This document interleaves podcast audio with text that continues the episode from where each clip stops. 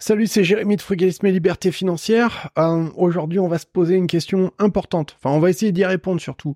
Euh, est-ce qu'il vaut mieux acheter sa résidence principale ou est-ce qu'il vaut mieux louer? On voit ça en détail dans la vidéo d'aujourd'hui, c'est parti.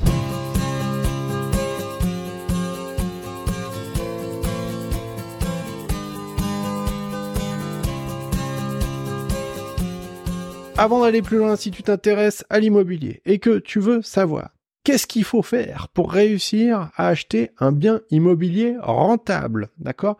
Sans mettre d'argent. Réussir à le louer, d'accord? Le louer avec un locataire qui va pas te casser la tête réussir à le financer sans mettre d'argent, tu vois, le faire financer sans mettre de thunes, tu vois, que ça te coûte rien. Et en plus, en plus, cerise sur le gâteau, ne pas payer d'impôts si c'est possible. Si ça t'intéresse, tu cliques le premier lien en description de cette vidéo, tu rentres ton email et je t'envoie l'accès à la formation. Je t'explique tout. Donc dans cette vidéo, eh bien, nous allons voir s'il vaut mieux acheter sa résidence principale ou s'il vaudrait mieux la louer. Première chose à savoir, c'est que euh, d'abord, il y a des paramètres qu'il va falloir prendre en compte. Quel âge as-tu? Quel est ton style de vie? Quelle est ton aversion au risque? Je m'explique. Une personne qui a une famille de deux ou trois enfants, enfin tu vois, ils sont cinq dans, dans, la famille, un truc comme ça, tu vois. Évidemment, si la personne elle a plus de 40 ans, eh bien, on a envie de se poser, on a envie d'être bien, on a envie d'avoir un chez soi et de ne plus payer de loyer. Alors tu vas te dire oui, mais ça va quand même euh, être un coût et je vais quand même devoir payer la banque chaque mois. Oui, c'est vrai, mais au moins à la fin, tu auras un chez toi. Ce raisonnement, il est parfaitement... Euh, il s'entend, tu vois, il est parfaitement entendable aujourd'hui, il, il, fait sens. Mais maintenant, eh bien, ce qu'il faut comprendre, c'est que ce raisonnement appliqué à un jeune aujourd'hui, pour moi, c'est pas forcément la meilleure des solutions s'il souhaite euh, faire de l'investissement plus tard. Je m'explique on a eu des logiciels, des logiques de par nos, parents, notre culture, où en fait, le mécanisme, c'était simple. Tu faisais tes études, tu te maries, hein, alors les garçons, entre-temps, ils allaient faire leur service militaire pour les plus anciens. Bon, bref, tu te maries, tu fais des gosses et tout, machin, voilà. Euh, tu te mets un crédit euh, pour acheter le plus vite possible ta maison, t'as un job euh, pour toute ta vie, et puis, et puis voilà, et puis la vie est belle. Seulement, et ben, au bout d'un moment, les gens, ils se rendent compte que ça colle plus, que ben les styles de vie changent, la mobilité, l'évolution, on déménage, etc.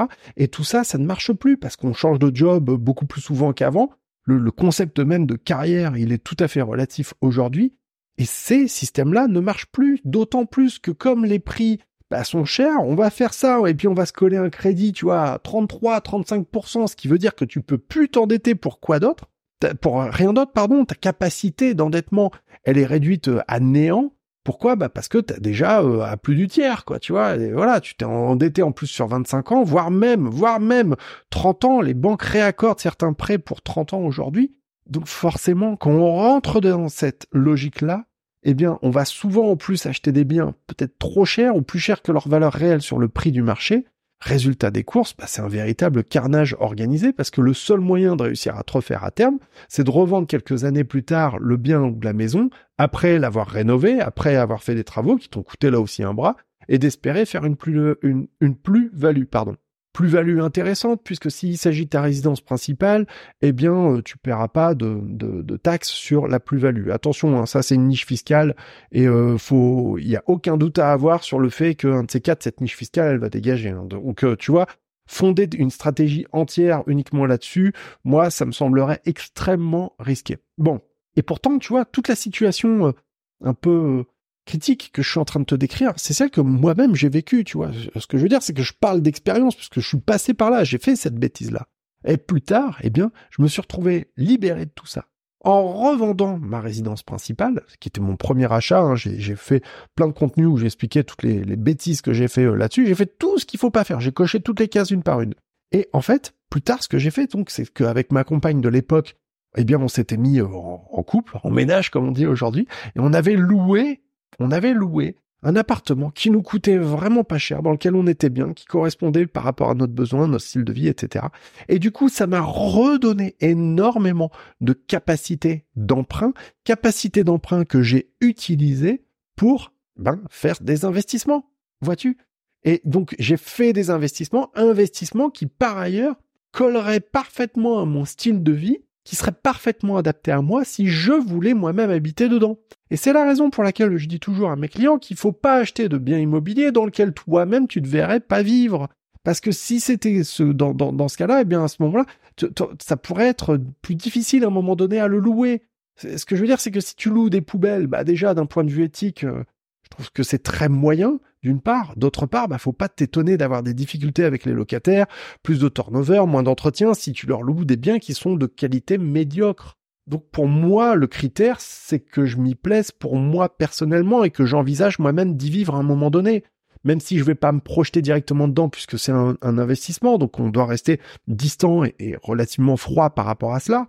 Néanmoins, si je devais vivre dans un de mes appartements ou dans la maison que j'ai acheté, aucun problème, c'est parfaitement adapté à mon style de vie, euh, la maison elle est parfaitement adaptée à ma famille. Aujourd'hui, si je voulais vivre dedans, ça colle, ça marche. L'emplacement est cool, tout est cool, tu vois. Donc, euh, ce que je veux dire, c'est que ça te donne beaucoup plus de possibilités, de liberté si à un moment donné tu souhaites faire ça. Donc, pour essayer de répondre à cette, euh, à cette question, est-ce qu'il vaut mieux acheter ta résidence principale ou est-ce qu'il vaut mieux louer et eh bien évidemment, encore une fois, comme tu t'en doutes, ça dépend de ton âge, de ton style de vie et de tes ambitions. Mais si tu souhaites faire des investissements immobiliers locatifs, eh bien, je crois que ça n'est pas la, méthode la plus efficace que de commencer par acheter sa résidence principale.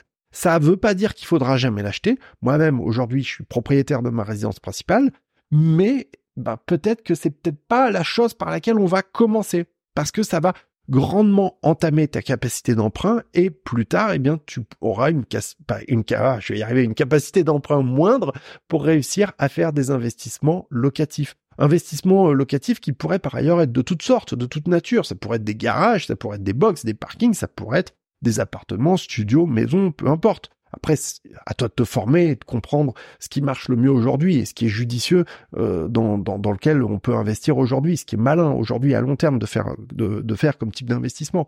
Mais encore une fois, ce choix est personnel. Après, si tu es en besoin de sécurité, si tu es en besoin de te dire, bon bah voilà, parce que je, je veux dire, quand tu as 20 ans, de te dire, bon, allez, j'ai un crédit sur 25 ans pour des biens immobiliers, bon voilà, allez, il y a un risque, mais tu te dis, allez, bon an, mal an, je les ai achetés pas cher, si je les revends, eh bien, je prends l'argent, je rembourse mes crédits et puis roule ma poule, tu vois, la vie est belle.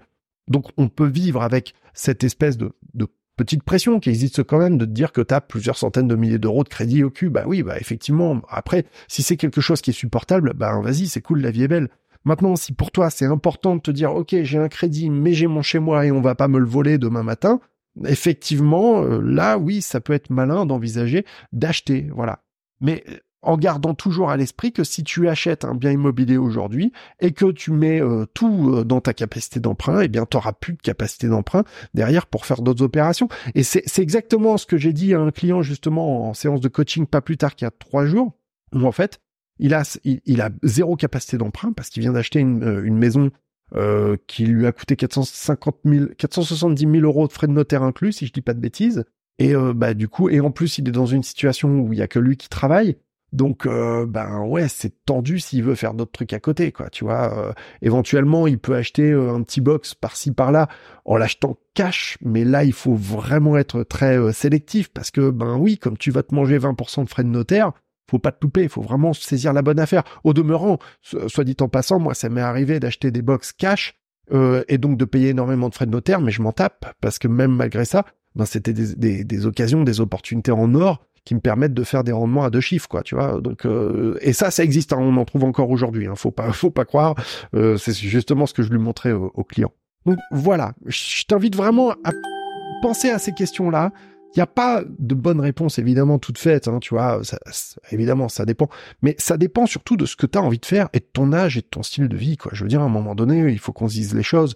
Si plus tard tu as envie de faire travailler ton argent à ta place pour avoir plus de sécurité et de liberté financière, il est, et que en plus tu es jeune, il est évident que je recommanderais d'essayer de faire en sorte que ton loyer te coûte le moins cher possible.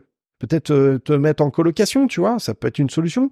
Peut-être te mettre, euh, bah, si t'es en couple, etc., essayer de diviser les frais, j'en sais rien, trouver une solution te loger dans un endroit moins cher, te loger dans un truc plus petit, mais bon, faut pas trop non plus compromettre ta qualité de vie, parce que sinon, bah, tu vas vivre comme un malheureux, tu vois, dans une cage à poules, c'est pas le but. Mais essayez, tu vois, de, de, de trouver la combinaison qui va coller pour que tu sois bien, confortable, donc que tu puisses tenir cette situation à long terme, pour ben, utiliser toute ta capacité au maximum pour faire des investissements et du coup essayer de lever de la dette pour jouer de l'effet de levier, pour t'enrichir grâce à l'immobilier à long terme. Et c'est d'ailleurs une des beautés de l'immobilier aujourd'hui, c'est que Certains vont dire ah oui mais l'immobilier c'est fini parce que les prix baissent. Oui oui non mais ok non mais euh, t'inquiète hein, des, bonnes affaires il y en avait avant il y en a aujourd'hui et je veux même te dire un secret il y en aura encore demain. Mais le truc qui est important de comprendre avec l'immobilier c'est que évidemment il faut acheter en dessous du prix normal du marché donc ça veut dire qu'il faut se former donc euh, voilà ça ça c'est une première chose. Deuxièmement eh bien faut comprendre que le, le, fait de lever de la dette pour pouvoir s'enrichir à long terme, c'est quelque chose qui est magique, quoi, tu vois. Enfin, c'est magique, ça n'a rien de magique, mais c'est ça qui est génial, qui est très puissant. C'est qu'en fait, c'est pas toi qui va rembourser le crédit à la banque, c'est le locataire. Tu vois ce que je veux dire? C'est même pas toi qui va rembourser. Euh, qu'est-ce que tu veux Donc à la fin, alors certes, euh, ça va mettre du temps à se rembourser, mais une fois que c'est remboursé, le bien il est 100% à toi et basta. Et enfin, tu vois, c'est comme si tu avais un bien qui t'avait coûté. bref, si tu veux en savoir plus, regarde là le premier lien en description et je vais t'envoyer la formation avec euh, les, les, les, quatre vidéos pour apprendre à trouver un bien qui soit très rentable, le trouver moins cher, etc. Comment le financer avec, euh, ben, sans que ça te coûte d'argent, avec l'argent des autres. Comment trouver le bon locataire, hein, celui qui va pas te casser la tête. Et puis surtout, comment ne pas payer d'impôts sur ce bien. Tout ça, c'est possible. Je t'explique là tout ça en dessous, euh, dans le lien en dessous de la vidéo. Je te souhaite une bonne journée. Je te fais une bise. Salut.